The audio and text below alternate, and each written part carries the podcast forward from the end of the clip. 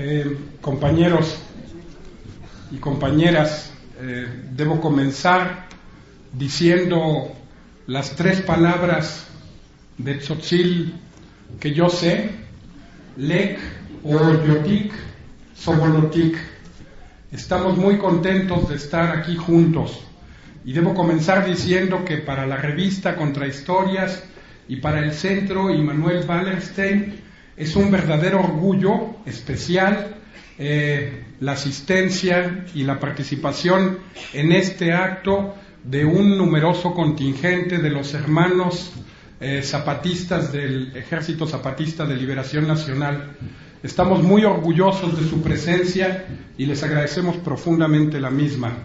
Eh, voy a tratar de exponer de una manera quizá un poco esquemática eh, algunas tesis sobre un tema que yo creo que es crucial y que se va a ir volviendo cada vez más importante en la coyuntura que ahora estamos viviendo. El golpe de Estado realizado a través del fraude electoral del pasado 2 de julio representa, en mi opinión, el ascenso de la ultraderecha mexicana al poder. Es decir, el gobierno de Calderón no es un gobierno de derecha, sino un gobierno de ultraderecha. Y para la ultraderecha, lo único que hay que hacer para mantener el orden es reprimir. el único diálogo que ellos conocen es el de la cooptación y si no, el de la amenaza directa y el uso del ejército y de la policía. Ahora que la otra campaña ha logrado exitosamente cumplir su primera etapa, ahora que ha recorrido todo el país y ha logrado establecer una especie de, eh, diríamos, eh, panorama general del estado de todas las luchas y los movimientos eh, sociales que existen en este país, la segunda etapa que vamos a iniciar, que es la de la formación del Programa Nacional de Lucha, va a enfrentarnos inmediatamente con un problema crucial. Eh, cuál es el objetivo de formar un programa nacional de lucha sobre la base de la radiografía general de todos los movimientos sociales. Es, naturalmente, derrocar el mal gobierno que hoy domina en México y sustituirlo por un buen gobierno. Es eliminar a la corrupta clase política que hoy efectivamente se enseñorea en nuestro país y sustituirla por gente que sea capaz de desarrollar otro modo de hacer política, la otra política que reivindica la otra campaña.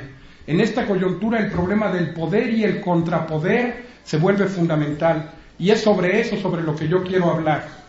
Fíjense, cuando se discute este tema del poder y del contrapoder, cuando se popularizó ese falso y bastante erróneo eslogan de que los zapatistas lo que quieren es eh, cambiar el mundo sin tomar el poder, se creó una enorme confusión respecto de tres niveles que en mi opinión tienen que ser bien distinguidos si queremos acometer seriamente y de manera inteligente el combate que vamos a confrontar ahora. Naturalmente no es lo mismo, y pienso en los trabajos de Marx, y pienso en los trabajos de Gramsci, y pienso en los trabajos de Michel Foucault, no es lo mismo el Estado o poder estatal que el nivel de lo político o poder político. Y estos dos no son lo mismo que las distintas formas y expresiones del poder social. Yo diría, si hablamos del poder, tenemos que empezar por distinguir entre poder estatal o Estado, poder político o clase política en su conjunto y distintas formas del poder social. Y les diría de manera muy esquemática que yo creo que efectivamente cada uno de estos tres niveles obedecen a tres lógicas distintas. Existe una lógica estatal, una lógica del Estado que es predominantemente una lógica de dominación, es una lógica de represión, es una lógica de cooptación, es una lógica de mantenimiento del orden social existente a cualquier precio. Esta es la lógica que predomina en el seno del Estado y de los aparatos estatales. Existiría una segunda lógica en el plano precisamente de lo político, que yo creo que es una lógica que comparte en un cierto sentido la lógica estatal, es decir, es también una lógica de dominación, de cooptación, etcétera, pero presenta una pequeña variante, es decir, además de esta lógica de dominación y de mantenimiento del orden a cualquier precio, existe en el seno de la, clase política una lógica de oposición moderada, fundamentalmente prosistémica. Quiere decir, la idea, como dijo algún político mexicano en una ocasión, de que lo que resiste apoya, o para decirlo en términos más universales, de que efectivamente es necesario que todo cambie para que todo permanezca igual. La lógica de la clase política en su conjunto, antes de corromperse y degradarse como hoy están las clases políticas, no solo de México, sino de todo el planeta, aceptaba esta posibilidad de una oposición moderada que quiere hacerle pequeños ajustes al sistema, que quiere hacer correcciones en su funcionamiento, que pretende efectivamente, digamos, hacer pequeñas mejoras siempre con la lógica de seguir manteniendo el sistema en su conjunto. Y les diría, hay una tercera lógica que es la lógica del poder social. Y aquí vuelvo otra vez al punto. Lamento no poder hacer un pequeño esquema, pero ustedes se lo imaginan en su cabeza. Así como la lógica estatal está presente en la lógica de la esfera de lo político, estas dos lógicas están presentes también en el ámbito de la sociedad civil. En la sociedad civil también existe la lógica de dominación, también existe la lógica de ajustes moderados prosistémicos que permiten mejorar y reproducir el sistema capitalista, pero existe una tercera lógica fundamental, que es la lógica de los movimientos sociales genuinamente anticapitalistas. Déjenme decirles que no todo movimiento social por serlo es automáticamente anticapitalista. No toda lucha, oposición, rebeldía o insubordinación es garantizadamente anticapitalista. Hay un feminismo light que cree que las mujeres se liberan simplemente porque salen del espacio doméstico para ir a ser explotadas en la fábrica. Hay un sentimiento de los jóvenes que efectivamente se sienten lastimados porque se criminaliza su estatuto de juventud, pero que efectivamente no trasciende el simple hartazgo frente al sistema. Existe una lógica de crítica al racismo dominante en nuestras sociedades que a veces se expresa como un racismo invertido, donde de repente los que son discriminados odian a los supuestos discriminadores en bloque. Y entonces dicen, si yo soy negro, los blancos tienen la culpa. O las feministas creen que los hombres son los responsables. O de repente eh, los estudiantes o los jóvenes creen que los adultos en bloque son los que tienen la culpa. Una pregunta fundamental que yo creo que tiene que hacerse la otra campaña y que tenemos que empezar a trabajar es esta. ¿Cómo convertimos todas esas expresiones de rebeldía, de insatisfacción, de oposición al sistema en múltiples formas en un movimiento genuina y profundamente anticapitalista? ¿Cómo potenciamos esas rebeldías incipientes, esos movimientos locales, esas formas distintas, digamos, de oposición, pero todavía embrionarias, en verdaderas actitudes que asuman conscientemente que el responsable de todo esto no es otro que el sistema capitalista. Por culpa del sistema capitalista se reproduce el racismo actual. Por culpa del sistema capitalista seguimos siendo una sociedad patriarcal y machista. Por culpa del sistema capitalista es un crimen ser viejo o ser joven en esta sociedad. Fíjense, yo creo que entonces en el espacio precisamente del mundo de lo social están los movimientos sociales que pueden ser anticapitalistas. Y es aquí donde se genera siempre el desarrollo de las perspectivas anticapitalistas. Una perspectiva genuinamente anticapitalista no puede nacer en el seno del Estado, no puede brotar de la clase política, pero sí puede nacer de los movimientos sociales y de las formas de expresión del poder social. Avanzo entonces sobre el problema tan manido, traído y llevado de cuál es entonces nuestra tarea. ¿Quieren los zapatistas tomar el poder? Y la respuesta es no. No quieren, como decía Marx, como Marx dice en un texto maravilloso que se llama La Guerra Civil en Francia, no basta apoderarse del aparato del Estado y utilizarlo para otros fines. Tampoco quieren apoderarse del espacio de lo político actual, dominar a la actual clase política y hacerla que trabaje para un proyecto que no fuese capitalista. Lo que los neozapatistas están planteando, y es lo mismo que plantean los sin tierra brasileños y los piqueteros argentinos y las comunidades indígenas más radicales de Ecuador o de Bolivia, lo que ellos están planteando es más bien, tenemos que destruir el actual Estado y en su lugar poner un gobierno que funcione bajo el principio de mandar obedeciendo. Entonces no se trata de tomar el Estado, se trata de destruir el Estado actual y poner en su lugar un gobierno donde el pueblo mande y ese gobierno obedezca. No se trata tampoco de dominar a la actual clase política, se trata de eliminarla, de echarla afuera y de poner en su lugar, en el espacio que ella ocupa, otra forma de hacer política, la otra política.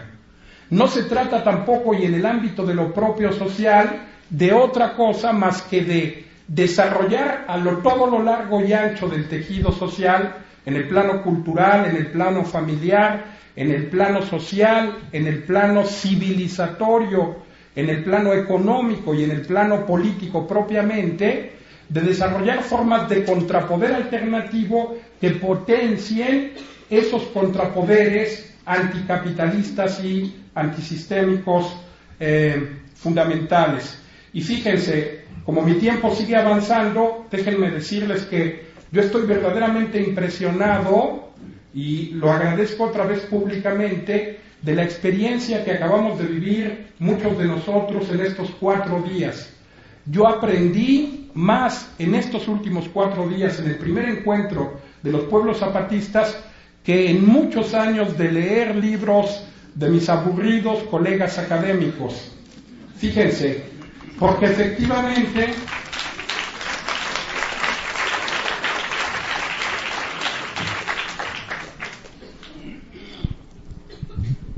agradezco el aplauso para poder tomar un poco de agua.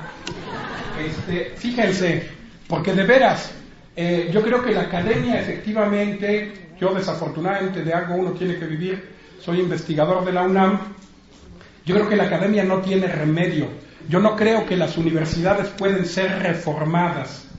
Yo creo que las universidades que hoy existen no tienen remedio y están condenadas. Eso no quiere decir que no debamos luchar en el seno de ellas, pero no debemos hacernos ilusiones de que pueden ser reformadas. Tenemos que crear estructuras paralelas de conocimiento fuera de los espacios universitarios, como el Centro Immanuel Wallerstein o como la revista Contrahistorias, entre muchas otras cosas. Eso yo creo que es importante. Pero fíjense, el punto, digamos, al que quiero ir es, en estos cuatro días, ¿qué aprendí yo? Aprendí, por ejemplo, que muchas de las tesis que los compañeros planteaban, por ejemplo, en la mesa de autonomía y de autogobierno, son efectivamente cosas que expresan la sabiduría popular.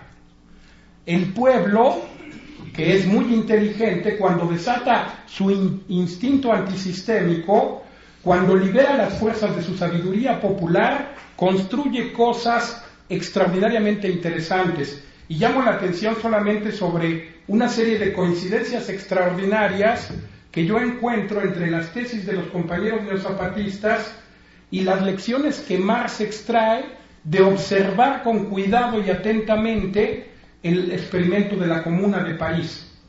En la Comuna de París, en los soviets rusos, en los consejos obreros italianos, en la Revolución Cultural China, se reitera la vigencia de esta sabiduría popular. ¿Saben qué hacen los obreros de París cuando, entre comillas, toman el poder?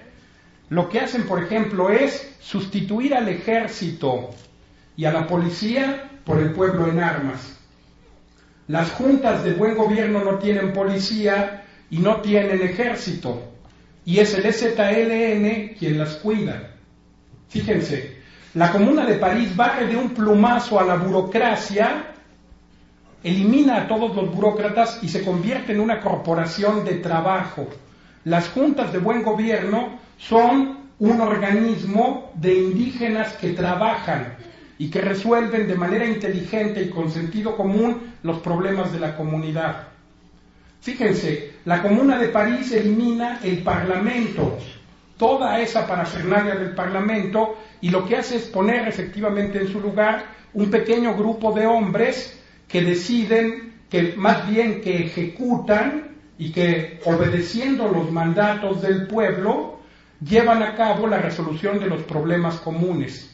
La Comuna de París restaura el poder de la Asamblea, es decir, restituye la vigencia de la democracia directa, que es lo mismo que sucede con las juntas de buen gobierno. Es decir, cada vez que el pueblo se pone a construir efectivamente su propio modo de autogobernarse, cada vez que hay formas embrionarias, aunque sean temporales y coyunturales, de construcción del autogobierno popular, de la erección de este contrapoder popular en movimiento, los movimientos empiezan a llegar a caminos muy similares, a conclusiones efectivamente muy cercanas unas de otras. Y yo llamo la atención de esto porque realmente me parece que es impresionante y me parece que es por ahí por donde tenemos que pensar cómo reformar y cómo precisamente reconstruir todo esto. Tenemos entonces, y para ir, digamos, terminando, porque mi tiempo también termina, tenemos entonces quizá que obtener, bueno, miles de lecciones, sí, ya me pasaron la tarjeta roja, este, tenemos que obtener miles de lecciones de esta experiencia de las juntas de buen gobierno, pero yo creo que tres en especial me gustaría planteárselas solo como puntos abiertos eh, para seguir profundizando después. La primera cuestión es que tenemos que desmitificar la absurda idea de que las tareas de la gestión estatal y de la gestión de lo político son muy complicadas. Son tareas sencillísimas. Es el propio capitalismo el que ha creado esta parafernalia absurda y nos ha hecho creer que para ser político se requiere una gran preparación y títulos universitarios y una supuesta gran cultura. Claro, nuestros políticos se encargan de desmentir esto de una manera radical y profunda. Pero efectivamente yo creo que tendríamos que desmitificar esta idea. Las tareas de la gestión de los asuntos públicos son tareas muy sencillas que cualquiera de nosotros, cualquier ciudadano común y corriente con un poco de sentido común puede acometer. Pero también los neozapatistas desacralizan los espacios, los tiempos, las formas supuestamente privilegiadas de la política. La política no es algo que sea espectacular en el tiempo de elecciones. La política debe ser algo efectivamente cotidiano de todos los días. La política no está en los parlamentos y en los palacios. La política debiera estar, y entonces ya no se llamaría política, en las fábricas, en las escuelas, en nuestra vida cotidiana, en las casas, en los hogares. Fíjense, eh, la política no tiene nada de extraordinario, es, insisto, una actividad común de hombres comunes. Y por último, y me parece que esta es la lección más importante de todas, yo creo que efectivamente lo que los neozapatistas nos están demostrando es que el camino por el que tenemos que andar es devolverle el protagonismo social al propio pueblo, abandonar efectivamente eh, todo tipo, diríamos, de sustitución, todo tipo, diríamos, en ese sentido de suplantación. Eh, como lo decía un compañero, hay que proponer y no imponer, hay que servir y no servirse, hay que representar y no suplantar. Son consignas muy sencillas y que sin embargo implican efectivamente una sabiduría profunda. Tenemos que aprender de los compañeros y devolverle el protagonismo social a las propias clases subalternas. Eh, para terminar entonces yo les diría, yo creo que efectivamente el neozapatismo vivió una etapa entre noviembre de 1983 y más o menos el 20 de enero de 1994, que fue la etapa del fuego, aproximadamente hasta el 20 de enero de 1994. vino después otra fase que era la fase de la palabra, que va del 20 de enero de 1994 hasta junio de 2005. Estamos en una tercera fase que quizá dentro de algunos pocos años llamaremos efectivamente la etapa del oído, quizá. Pero quiero ser optimista y pensar que después de esa tercera etapa, la cuarta etapa que vendrá será la etapa de la victoria. Y esa victoria, naturalmente, debemos recordar una cosa. Hay una cosa absolutamente cierta. Existe en el futuro un mañana que no pertenece a los que hoy nos dominan, nos explotan, nos humillan y nos discriminan. Fatal y necesariamente algún día los que hoy dominan no podrán hacerlo más. Si somos inteligentes y seguimos caminando por la vía de la otra campaña, no solo en Chiapas y en México, sino en el planeta entero, es muy probable que ese mañana sea nuestro. Nuestro quiere decir no de nosotros, sino de ustedes. De ustedes quiere decir no de ustedes, sino de todos. Gracias.